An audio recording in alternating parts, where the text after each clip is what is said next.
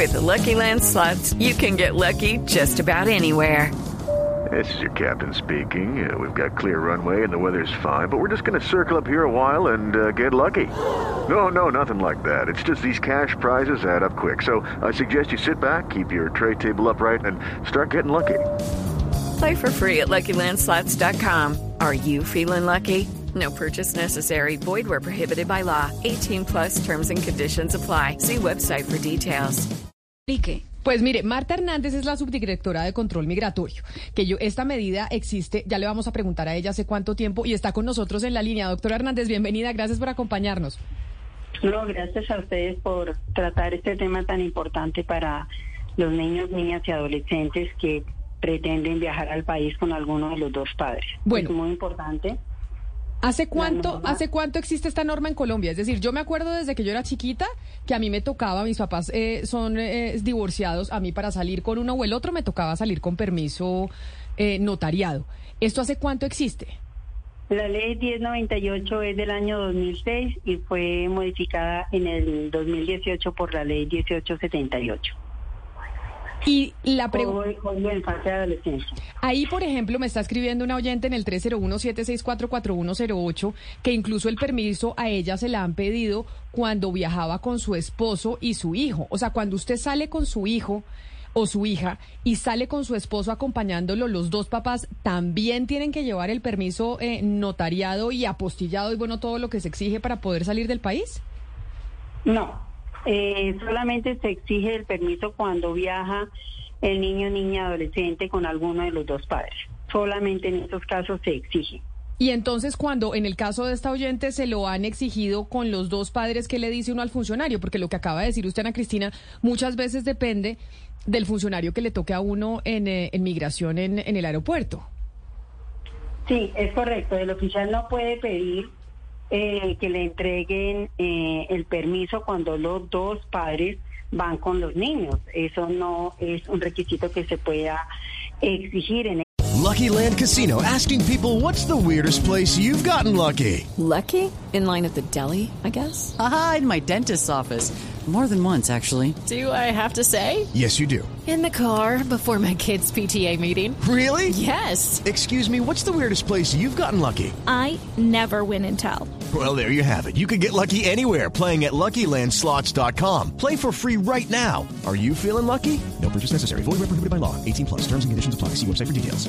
Ese momento. No, no, eh, eh, subdirectora, a ver, uno de los problemas de los que estamos hablando acá es que también depende del funcionario. La oyente tiene razón y se lo digo en primera persona.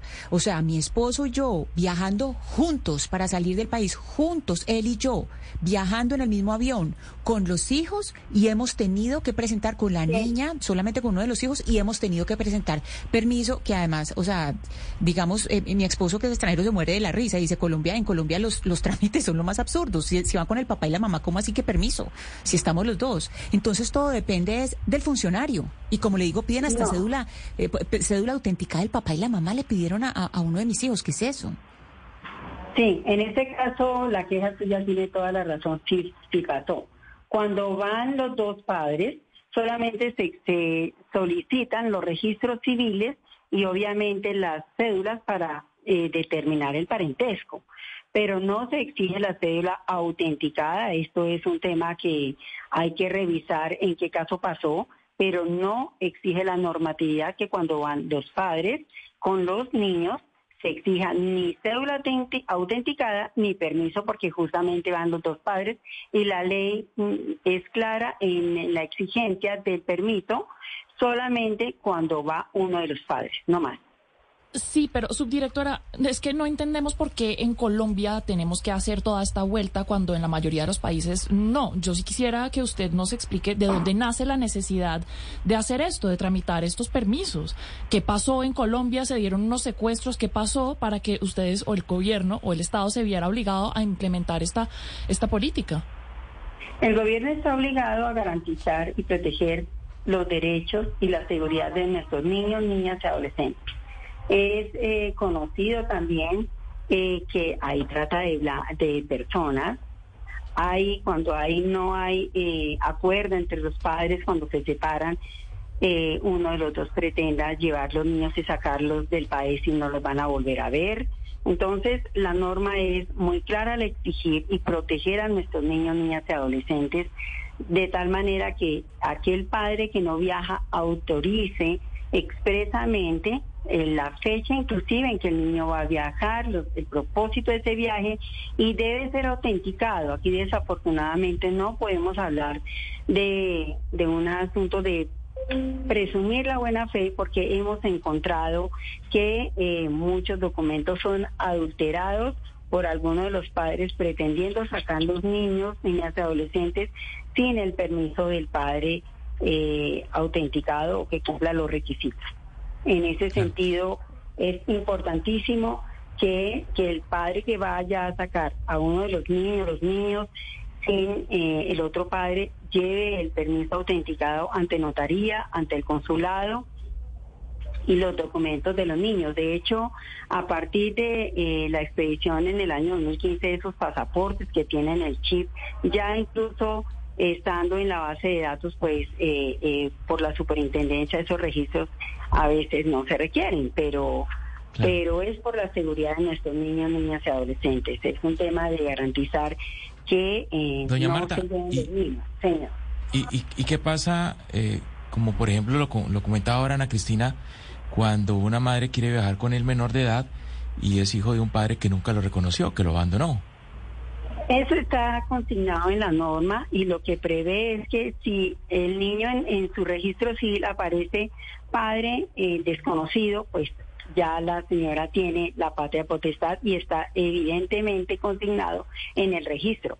Pero si es en el caso de un padre que abandonó al niño, niña y si quedó en su registro, pues eh, lo comentaba, si no estoy mal, Claudia, eh, en las mejores palabras hacia nuestros eh, oyentes, el tema de acudir a un eh, juez, en este caso, incluso en el caso de abandono, lo hace el, ICB el ICBF, de tal manera que se expide una resolución y se reconoce el abandono del niño por parte, de- por parte del padre o la madre, y esto es válido para consignarlo en nuestras bases de datos y que el niño Pero, tenga- pero eso suena muy bonito en el papel, subdirectora, suena muy bonito en el papel, pero eso no sucede. Tengo, Ana Cristina no sabe la cantidad de mensajes de los oyentes que nos escriben a nuestra línea de WhatsApp, en donde, por ejemplo, Julián nos dice que no se imagina el problema cuando ambos padres viven fuera de Colombia. O Eisen nos dice que ella vive en Canadá y que su hijo ha vivido con ella siempre y cada vez que lo manda a Colombia tiene que hacer una cantidad de vueltas para que lo pueda volver a llevar a Canadá. O, por ejemplo, em, nos dice eh, Juan Carlos, espéreme acá, Pa- Patricia, me dice que la el caso de ella, que su esposo la abandonó a ella y a sus cuatro niños pequeños, que nunca pudo sacarlos del país y aún cuando no se sabía en dónde estaba el, eh, el sujeto, que Bienestar Familiar duró más de seis años, seis años en el proceso para darle por completo la patria potestad de sus hijos y ya el último que tiene 24 años y aún esa entidad no le ha respondido nada. Entonces es lo que dice la razón por la cual empezamos a hablar de este tema. La propia Isabel Segovia en su columna del espectador es, oiga, supuestamente esto es para proteger a los niños, pero deberíamos empezar, Ana Cristina, a protegerlos con lo que de verdad se necesita que funcione, que es como, por ejemplo, que el bienestar familiar sea expedito en sus trámites. Sí, eh, además, Camila, por ejemplo, los que tienen padres o un papá o la mamá, que cualquier uno de los dos viaje y que no esté todo el tiempo para hacer esas autorizaciones. Ahora la señora, eh, la subdirectora Hernández nos estaba comentando sobre falsificaciones o alteraciones del documento y le quiero preguntar algo relacionado con esto. ¿Ustedes cómo miden la efectividad de esta medida? Es decir, si ustedes ven que eh, cada tanto cogen este tipo de documentos falsos o, o cómo se mide, cómo se mide qué tan efectivo es tener esta medida. Nuestros oficiales de migración, perdóname, están capacitados para verificar y revisar, por ejemplo, los permisos para saber de su autenticidad y en ese sentido ellos han detectado, por ejemplo, en el año 2022 detectaron 255 casos de falsedad en documentos. En ese sentido, pues tienen la obligación, porque nosotros tenemos que acatar la norma, no hay nada que hacer. La norma nos da unos requisitos cuando uno de los dos padres no viaja, que tiene que tener estos es el permiso debidamente autenticado, eh, que allí se aclare el lugar de destino, el propósito del viaje, cuándo va a ser la fecha, porque es que las condiciones pueden cambiar. Entonces, por decir algo, hoy nos amamos entre mi esposo y yo, tenemos los niños, hay un desacuerdo y el permiso eh, eh, está para, para una fecha y de pronto el otro papito o la madre quiere sacarlo en fecha distinta tiene que volver a sacar el permiso cada vez que saque al niño del país o la ni niño, niña, adolescente, tiene que sacar ese permiso. ¿Por qué? Porque en el caso que no lo vuelva a ver, pues nos van a demandar porque dejamos sacar nuestros niños, niñas sin el cumplimiento de los requisitos que estableció la ley.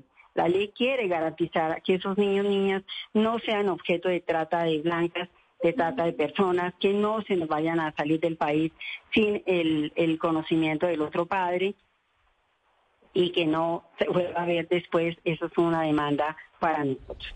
Pues esto es lo que muchos eh, consideran, lo que nos dice aquí, por ejemplo, un oyente que se llama Gilberto, esto es como la cédula al 50 al 150%, como ese eh, requisito que nos piden a nosotros en Colombia en comparación con otros países que a veces pues parece eh, un tanto kafkiano. Doña Marta Hernández, subdirectora del control migratorio, mil gracias. dígame, dígame, ¿qué le pasó? Con, migración. ¿Tiene hijos? ¿Usted está embarazado, Sebastián, y está preocupado? Todavía, no, ni, ni, hay en los planes eso. No, a mí me ocupa otra cuestión que también a miles de colombianos, subdirectora. Eh, usted sabe bien que la entrada a migración por El Dorado, el tercer aeropuerto con más tráfico de América Latina, es un infierno. Por supuesto, no es problema de ustedes. Y una de las razones o una de las cosas que todavía se sigue pidiendo es este famoso check-mic, que es un trámite migratorio, un, algo que hay que llenar, que nació con la pandemia lo que uno averigua es que hay una gente que le piden, hay otras que no, y la realidad es que la pandemia ya se acabó. ¿Ustedes tienen contemplado sacar y eliminar este checkmig, este requisito de entrada al país? Eh, no, y es por lo siguiente. Eh, quiero decirle que nosotros estamos trabajando para dejarlo, eh, la información, dejarla consignada. Esto creo que lo, lo, sacamos este año, ya estamos trabajando en ello para que sea mucho más expedito. Pero ¿por qué no?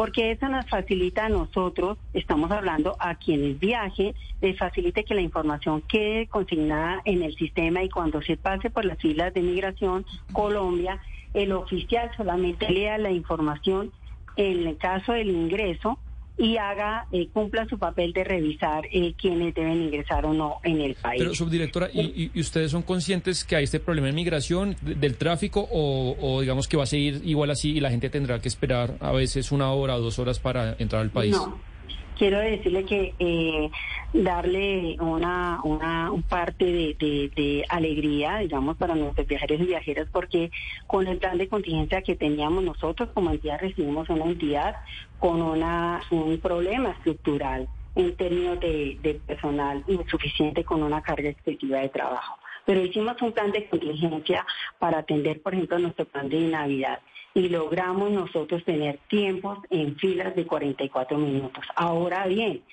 se diseñó una herramienta que es el Biomil, eh, que permite a nuestros colombianos y colombianas gratuitamente ingresar de una manera más expedita, ingresar y salir del país de una, manera más expedita que nos permite no hacer filas ni pasar pues, por nuestros oficiales de migración. Y hay que utilizarla. Hemos pedido creo, eh, eh, estoy segura que ustedes nos ayudaron a promocionar este biomil de manera que le permita y agilice el ingreso y salida a nuestros colombianos y colombianas. Pues, eh, doña Marta Hernández, subdirectora de Control Migratorio, yo sé que usted con la mayor buena fe nos da las respuestas de lo que dice la normatividad. Lamentablemente, frente al tanto al tema del checkmic como al tema de los permisos, pues la experiencia que han tenido los ciudadanos en, en los aeropuertos ha sido, como, como mencionaba Ana Cristina, dependiendo del conocimiento del funcionario de turno. Entonces, por ejemplo, Pilar dice que hace 20 días viajó con sus hijos fuera del país y el inconveniente del permiso no es solo el trámite. Cada vez la persona de migración no tiene claro la reglamentación. Vez que salgo con ellos, nos piden diferentes documentos. Cada uno se inventa algo. Nos toca preparar siempre una carpeta con copias de todo para ver qué se les ocurre pedir. Entonces, ¿dónde es la página para uno saber exactamente y mostrarle al funcionario de migración, doña Marta, y decirle, vea, eso es lo que usted me tiene que pedir, no se le puede ocurrir inventarse algo nuevo? ¿En dónde, a dónde, no, en dónde pueden ingresar los oyentes para saber qué es exactamente lo que le pueden pedir a uno? www.migracioncolombia.gov.co y ahí, en esa parte, está nuestro sistema de información, eh, sistema integrado de gestión, y en nuestro mapa de proceso está la gestión de control migratorio. Ahí puede acceder, dar un clic y ahí puede encontrar los eh, requisitos que tiene para sacar los niños, niñas y adolescentes. Y adicional, está en nuestras redes sociales también de Migración Colombia. Pues doña Marta Hernández, subdirectora de Control Migratorio, mil gracias por habernos atendido. Buen día. A ustedes muy amable y gracias por la oportunidad de aclarar este tema y por lo menos nosotros también tomar nota de manera que por supuesto, haremos un proceso de resocialización, de reinducción con nuestros oficiales de Migración Colombia, de manera que pidan lo que estrictamente determinó la normatividad. Hello, it is Ryan, and we could all use an extra bright spot in our day, couldn't we? Just to make up for things like sitting in traffic, doing the dishes, counting your steps, you know, all the mundane stuff. That is why I'm such a big fan of Chumba Casino. Chumba Casino has all your favorite social casino style games that you can play for free anytime, anywhere with daily bonuses. That should brighten your day a little. Actually, a lot. So sign up now at chumbacasino.com. That's chumbacasino.com. No purchase necessary. BGW. Void were prohibited by law. See terms and conditions 18 plus.